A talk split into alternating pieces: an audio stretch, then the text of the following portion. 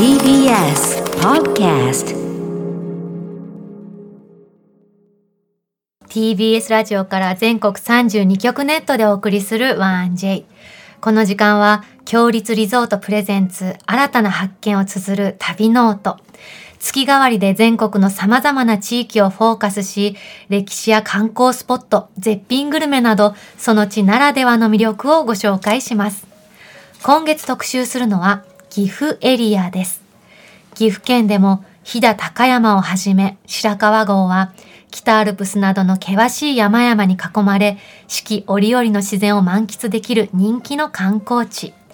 かやぶき屋根の合掌造り家屋が立ち並ぶ白川郷は日本の原風景を残すことから世界遺産にも登録されています。このエリアには強立リゾートのお宿、御宿、結野省をはじめ4棟、道民のお宿は天然温泉金華の湯、道民岐阜駅前がございます。そして今日の旅の案内人、旅シェルジュは岐阜県出身の俳優伊藤秀明さんです。もうね、朝からスタジオ内はい。がもうざわざわざわめいてますよ。はい。本当に。はい。あれ？堀口さんは伊藤さんとご経験は、ご共演は？いやいや、あの映画で何度かって言いたいんですけど、そうでも、もうそんなとんでもないです。もう。私自慢していいですか、はい。一回あります。いいですよ。私ね、王様のブランチにゲストにご出演いただいたことがあって、その時にお会いできた以来なのいで、や10年以上ぶりです。あ、そうなんですね。そう、だからとっても楽しみです。もう喋っていあ、まだお待ちください。あ フライングで一言いただいちゃいました。それでは旅ノートスタートです。今日の旅の案内人、旅シェルジュは、岐阜県出身の俳優、伊藤秀明さんです。伊藤さんおはようございおます。はようございます。おはようございます。朝からありがとうございます。とんでもございません。ありがとうございます。お本招きもか。う先週の告知からリスナーもないみんなざわついてます伊藤さん来る伊藤さん来るって言って大喜びでしたいや、ラジオは不慣れなもんで、ちょっとご迷惑をおかけしてしまうかもしれませんがありがと。うございますなんか生放送なんでちょっと緊張してますけども。緊張されることありますか？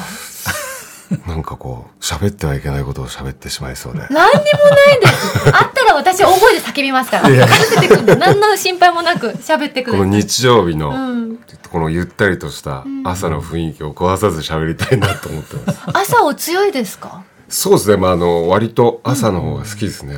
朝どんなモーニングルーティンですか、まあ、朝6時ぐらいに起きて、早いですね、まあ、子供が、えっと、まだ小さいというか、今おいくつになられまえっとした長男が6歳で、下が、あ、違います。長男が7歳になって、7歳。になって、はい。で、あの、長女が3歳です。うん。じゃあお子さんもみんな起きるから一緒に起きちゃそうですね。長男が特に早いんで。ご長男がね仮面ライダーお好きだから出るって言って出られたりすごく家族と仲良しだなっていう印象が。そうなんですよ。ん。自分自身も、あの、ちょっとオタク気質っていうかオ、タク？あの、アニメとか、あの、映画とかもちろんそうなんですけど、フィギュア収集の、へえあの、コレクター伊癖が。藤家に何が並んでますか今フィギュアは？なら、い、あの、じ今実際並んでるのは「ドラゴンボール」仮面ライダー」「セイント・セイヤ」とか、へえまあ可愛い気になったフィギュアとか。へえでまあ自分のこの、まあ、趣味部屋というかあのちょっとしたシアタールームみたいなところにえー、素敵。昔のその DVD とか、うんうん。アニメの DVD とか、そのフィギュアとかがフィ並んでギュアとるわけですね。か「スター・ウォーズ」なんですよ「スター・ウォーズ」が主へでー。あとはアメコミとかもうそれ夢の部屋ですよね堀口さんね。いいですよね、はい、うん行ってみたいですね。改めてですね伊藤英明さんのプロフィールをご紹介いたします。はい。1975年生まれ、岐阜県ご出身。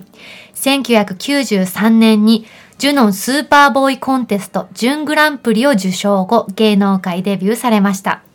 2006年公開の主演映画、リミット・オブ・ラブ海猿は、年間興行収入、年間興行収入1位を獲得するなど社会現象に。以降、海猿シリーズをはじめ、映画やドラマ、ドキュメンタリー、CM などで活躍。そして今月27日には、織田信長を木村拓哉さん、その性質、濃姫を綾瀬はるかさんが演じる話題の映画、レジェンドバタフライにご出演されます。福住平太郎貞家を演じていらっしゃいます。素晴らしかったです。あもうごはい、一足先に拝見させていただきました。いや僕も見てすごいいい映画だなと思ってご自分で見てはいも、そういうふうに思えるタイプですか？いやあの、やっぱり木村拓哉さんという俳優と綾瀬はるかさんと、その大友監督うん、というその座組というかその中でやらさせていただくっていうのはものすごい得るものがありましたよね。どんな雰囲気でした、現場は。僕どうどういう目線で話していいのかわかんないんですけど、うん。自分はその岐阜出身なので、ん。三英傑が好きで特にその織田信長とかあの徳川家康豊臣秀吉と好きなんですけど、思いやりが違い、思い入れ違いますそうなんですねよね。今回岐阜出身じゃないですか、うん。で織田信長が、えーっと岐阜に入場して天下を目指すっていうところももう描かれているので、なんかやっぱり慣れ親しんだ風景というか、まあ、岐阜では撮っていないんだけどその岐阜城のそのなんだろうこう構図というか配置っていうのも全部事細かくあの再現されてセットで作られていて。でその中なだからね要はもうちょっと自分が体験したことのない味わったことのないあの映画現場でしたしどういった意味では、あたいだって海外の作品にも参加されたことがあるし、そうですけどやっぱりその時間もそうですし、うんうん。その関わる人間の数もそうだし。時間っていうのは結構長い時間をかけて長い時間そうですね。る。へー。割と半年近く。半年？5, ヶ月ぐらいでしたね。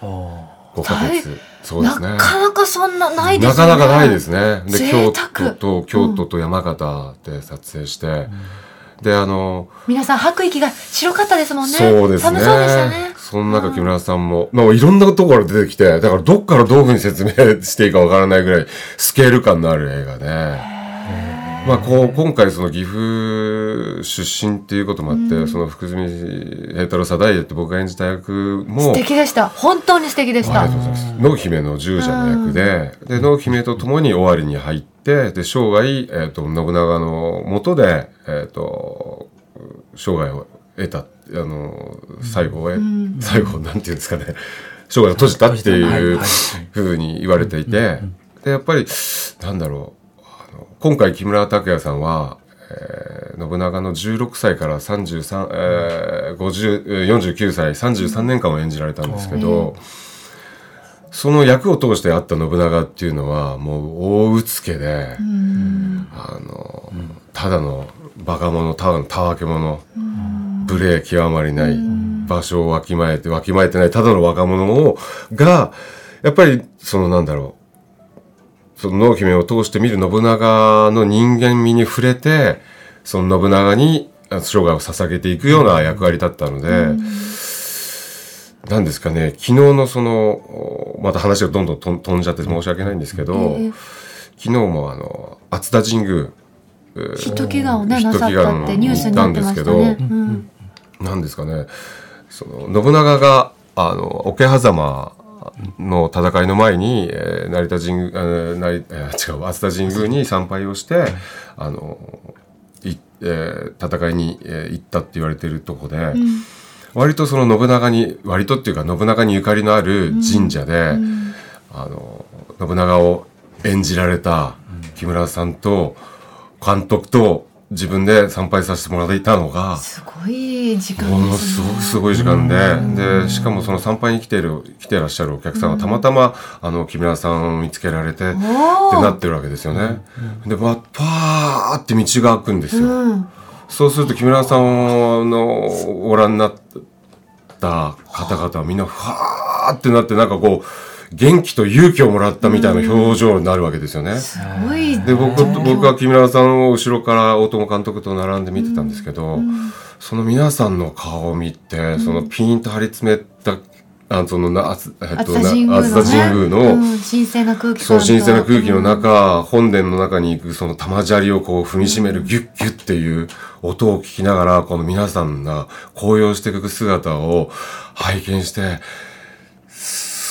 すごいなーって、これがこの人の役割なんだなっていうのを改めて知ってっていうか、改めて感じさせてもらえて、なんかすごい場所に立ち会った感じですね。そうなんですよ。だから自分自身もこういう主役とかやらせてやらせてもらうんですけど、自分自身では絶対こう見られない景色というか感じられない景色を木村さんはこうやって教えてくださって僕もあ一人でもこの多くの人に勇気を与えられるおこがましいですけど俳優人になりたいなっていうふうに思わ思わせていただける方で。なんか今のお話聞いてると、今もう映画取り終えられてこれから封切りってことで、伊藤さんとその福井福住平太郎貞也はもう離れてるはずなのに、やっぱりその役のフィルターがずっとかかってるような感想だなって今ちょっと思いました。いや僕でもあのこの話を大友監督にいただいた時から、なんか一つこの与えられた役割として、うん、それは岐阜の武将をやっぱりなんだろうな。お守りしてるっていうか、そんな感じ。は俳優として、うん。ぱ史実にある人物、何かを成し遂げた人を演じられるっていうのは何か縁があるなっていうふうにそうですね。思うんですね。うん。なんか若い時はあ偶然だなラッキーっていう思ってたことが年齢重ねてきて自分自身もその大切な人を失ったり、えー家族を得て子供が生まれてなんか一つこう役割みたいなのが絶対あるんだろうなっていうふうに思えて。だけどそのお話いただいた時にあこれは岐阜を何かあの岐阜の武将として濃姫をあの責任持って終わりに、えー連れて。で生涯その濃姫のもとでの濃姫をお守りして、えー、と御殿のためにっていうのが多分武将だったと思うんですよね。いやだからもう本当にね、私令和の一庶民ですけど、見ててこんな人が仕えてくれたらさぞ幸せだったろうなっていうその忠誠心と懐の深さと愛情深さがねもう佇まいから伊藤さんを感じるわけですよ。その姿にすごいグッときました。いやでもで今のお話を聞いてだからこそあの岐阜信長祭りに、はい。ね、先日木村拓哉さんと行かれて何万人も方が集まった時のだからあの微笑みで馬に乗ってらっしゃったんだなってなんかつながりました。ううん。ん。なんかもう嬉しくて嬉しくて。いや改めてそのご出身の岐阜はい。の魅力ってどんなところだと感じられますか、やっぱり長良川木曽三川揖斐川、うん。あの雄大なはい。自然、あのなんだろう迫力のある川の流れだしこのゆったりとした癒しがあって緑が深くて金華山があって、なんかこう時代時時代劇に置き換えると、あの時代に置き換えるとそのこの理の理のある土地だなと思うんですよね。昔その斎藤道山が、うん。あの岐阜をあの育ててというか開拓して、でら楽一楽座死の交渉に関係なく誰とでも身分関係なくひこういろんなものをこう交換できた情報もそうだし、演劇も食物も、フードもいろんなものを交換できたその中心になってきた要所だったような気がするんですよね。で、えっと、織田信長が岐阜に入った時には岐阜を制す者は天下を制すと言われたような土地でで岐阜城っていうのは難攻不落の土地で自然のその形状を生かしながら人間の知恵知恵でっていうのが生かされてる土地だなって。で今もこう職人も多いし、あの食物も四季もすごくあのはっきりとした四季。うん。そのなんだろう優しさも感じられるし厳しさも感じられるし、僕にとってはもうなくてはならない土地だなっていうのはもちろんおいくつ頃までいらっしゃったんですか岐阜には？そうですねえっと父が岐阜出身で母があの長崎の佐世保出身なんですけど、えっと、生まれたのは長崎で生まれて、うん。で父の仕事の関係で4歳まで東京に住んでいました、であの父の関係で岐阜の父の出身地である岐阜にあの戻ってえ。うん。5歳から19歳まで、おお少年青年時代と長くいらしたんですそうね。なんですよ。どんな少年時だったですか？岐阜時代は。本当にそれこそ川で遊んだりあの川でザリガニ取ったりメダカ取ったりカブトムシ取ったりうん割とそういう一人で自然一人で一人で蛇取ったり。蜂の巣であの蜂の巣蜂の巣危険じゃないですか。つついてたん。ですか。つついたりカエル捕まえてあ。の爆竹あやりました遊ん。だりみたいなね男の人やらないですか。どん。な世代ですか。爆竹うん。まああんまり言うとあれですけど、うん、花火みたいなやつね。そんなひどいことされてたんですか？あい あれ？はい世代が割れちゃいましたけど急に。世代バレちゃうね。でも伊藤さんあれですよね。き岐阜で結婚式も挙げられたんですよね。確か。そうなんですよ。ね。うん。人前結婚式をご家族と。親善結婚式を、うん。なんかあの、なんかなんだろうな。恥ずかしいんですけどはい。憧れてたんですよ。なんかその親善結婚式っていうのが、うんうん。母親とあ両親もそこのそこでおこあの あの結婚式をやったんです。よ同じ場所だったんですね。ね。へえ。伊藤家が代々そこで代々というか、あのそこは五穀神社で。あの要はあのいいんですかねこれ。あ、まあ。あ、五穀神社で、はい。あのえーっと祖父がせ戦争に行ってるんですよ。はい。でそこにあの、まあ、祀られてるというかあれなんですけどそこにまあ名前を残してるんですけどうわゆかりがあるところゆかりがあってそこでそれの名前があるの知らなかったんですけど、はい。で両親もそれを知らなくて、んで結婚式が終わってわーっと鳥居をくぐるときにファってなんとなく鳥居のとこ見たら祖父の名前を見つけえてでなんかすごい。なんか僕土地になんかすごくなんかなんかなんかなんか呼ばれる男ですね。なんかそうなんですよ。すごい。発見するまではご両親も知らなかった。だって結婚式あげてみんなで帰ろうってやおら鳥居出て。そうですそれです。ごい。あそっか。五穀神社だもんなってそれはそうだよなっていうふうに思うんですよ。名前があって当然なんだけどそれをねじゃあなんか本当にねそこに実際に生きてるご家族の方もそうじゃないご家族の方にも守られながら挙げられた式だったんですね。そしてですね今回はですね岐阜のグルメスタジオにご用意いたしました。伊藤さんご存知ですかね？岐阜県のソウルフードけいちゃんです。もちろんあのいろんなお店がいろんな居酒屋とかで出してるそうなんですけど、僕だから僕が19歳東岐阜東京に出てくるまでは知らなかったんですよ、え東京出てくるまで？最近のような気がするんですよ。ここ10年ぐらいのものなのかなと思ってるんですけど。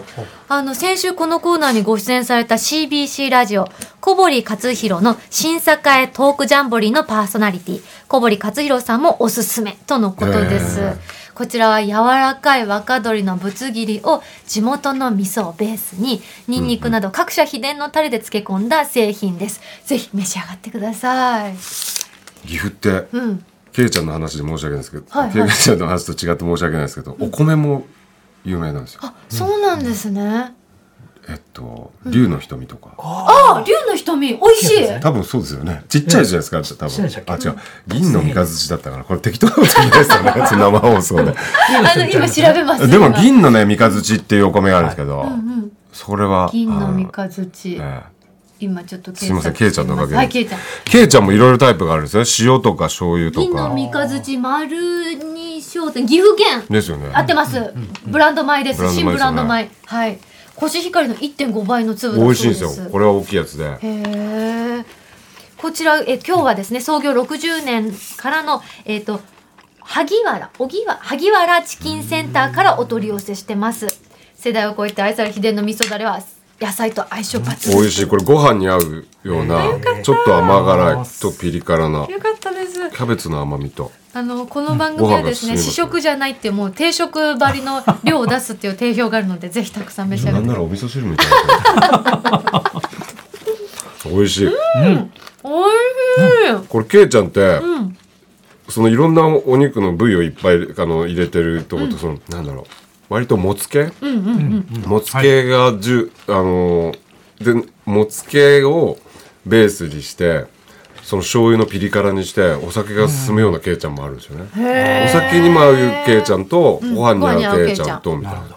おやつのケイちゃんみたいな。おやつのけいちゃん？いいね。これってでもあの、胸肉だけとかでうん。やったらプロテイン多く取れて体作りにもいいなと思うんですけど。うん、いろんなね家庭とかお店によって味が違う。今日は人気ナンバーワンの味噌味でございます。そして味変ができます。こちらのあのはい。萩原チキンセンターの増井さんおすすめの味変、溶けるチーズを乗せてけいちゃんチーズタッカルビ風をご用意いたしました。いろんなことを考えますね なんだろうこれ東海地方っていうか中部地区の人って味変好きですよね、あそうですか。例えば何があります？ひつまぶしとか。ああそれ確かしか。ねえに。ああでもそうですね。ひつまぶしもそうですね。うんうん工夫しますよねなんかね、ベースから、確かに。そんな感じする。特に名古屋飯ってベースが絶対あるんだけど、それとそれ混ぜないだろうっていうのを混ぜ天て結構むすとかもうまいみたいそうですよね、うん、決してって。今当たり前になってるけど、その小倉トーストとか、ああ一瞬ねえって思いますもんね。ね。ぜひあの味変をしたけいちゃんチーズタッカルビ風いかがですか？うん。これは割とお酒に合う方じゃないですか、ご飯ご飯はこっちが食べたいですね,、そうですね。うん。うん。おいしいうん。確かに。女性は好きかも。好きです、しれないですね、チーズのまろやかさが加わって私あ美味しい。下戸なんでおやつにいいなと思いました。ああ、うん。うん。うんちょっと小腹が空いた時食べたい。これまるででも今回このケイちゃんもうん。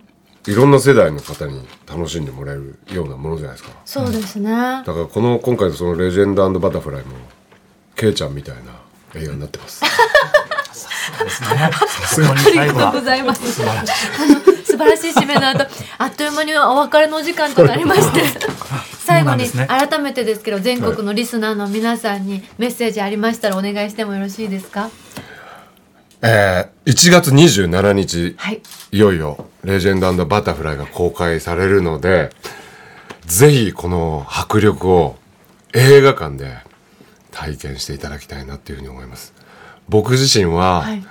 あの木村拓哉さんが、あの自分の人生を重ねるように16歳から49歳をこう必死に儚く切なく一人の女性をこう愛しながらこう突き進んでいく役割を全うしていく姿っていうのは木村さんと重なってでもこの僕がなんかこれってすごく自分が出て関わらさせて言わせてもらうのすごく恥ずかしいんですけどええ本当にこれ木村拓哉さんの集大成だと思っていてこれを映画館で今この時期に見ないのは損ですっていうふうに言いたいです。ありがとうございますぜひ映画館でお願いします。はいあ1りがとう月27日です。はい、はいありがとうございましたありがとうございます。今日の旅しるじは岐阜県出身の俳優伊藤英明さんでした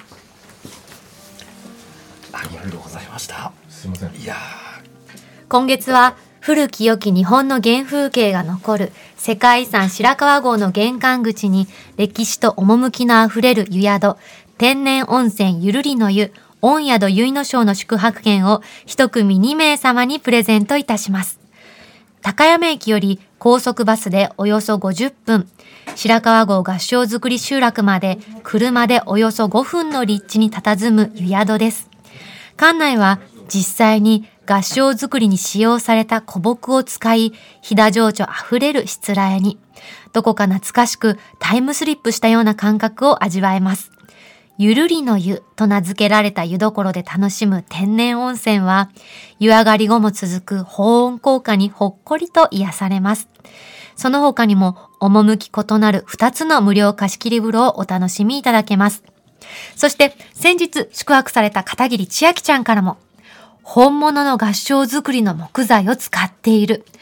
ロビー脇の階段を上がると、合掌造りの木材を再利用した憩いスペースがあり、三角屋根の真下が広い空間になっていて、まるで合掌造りの中にいるような気分で過ごせる、とのことです。そんな御宿結の章の宿泊券を一組2名様にプレゼントいたします。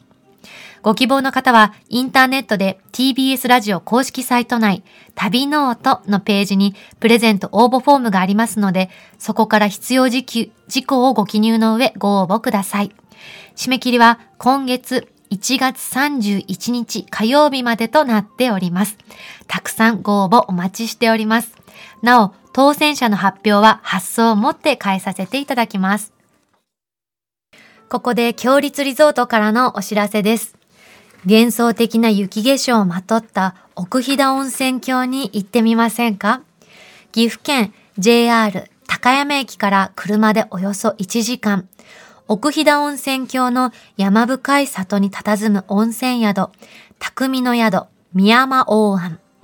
飛騨の匠が織りなす重厚な作りと、古民家のような木のぬくもりあふれる温泉宿です。源泉かけ流しの露天風呂からは、北アルプスの雄大な山々や満天の星空を望むことができ、この時期ならではの雪の冬の雪景色をお楽しみいただけます。その他にも無料でご利用いただける貸し切り風呂や足湯もご用意しています。夕食は飛騨牛をメインとした季節の食材をいろりを囲みながら若い席でご堪能ください。現在、期間限定のお得な冬旅プランもご用意しています。詳しくは、強立リゾートの公式ホームページをご覧ください。このコーナーではあなたのメッセージもお待ちしております。旅の思い出や強立リゾートにご宿泊された方の感想を 1j.1j.jp までお送りください。その際、件名には必ず旅ノートとお書きください。素敵でしたね、伊藤秀明さん。もう本当にちょっと感銘受けましたね。感動しました。そうですよね。はい。もう熱田神宮の話をされたそその内容が本当にこう言葉目に浮もすごくかびます。はい目に浮かんできて。玉砂利の音をさ、はい私たちも聞いたような気持ちになりましたよね。あと、ケイちゃん？ケイちゃん？いつも間違えちゃうけど、ケイちゃんが本当なのかな？ケイちゃんとっても美味しかったです。来週の旅ノートもどうぞお楽しみに。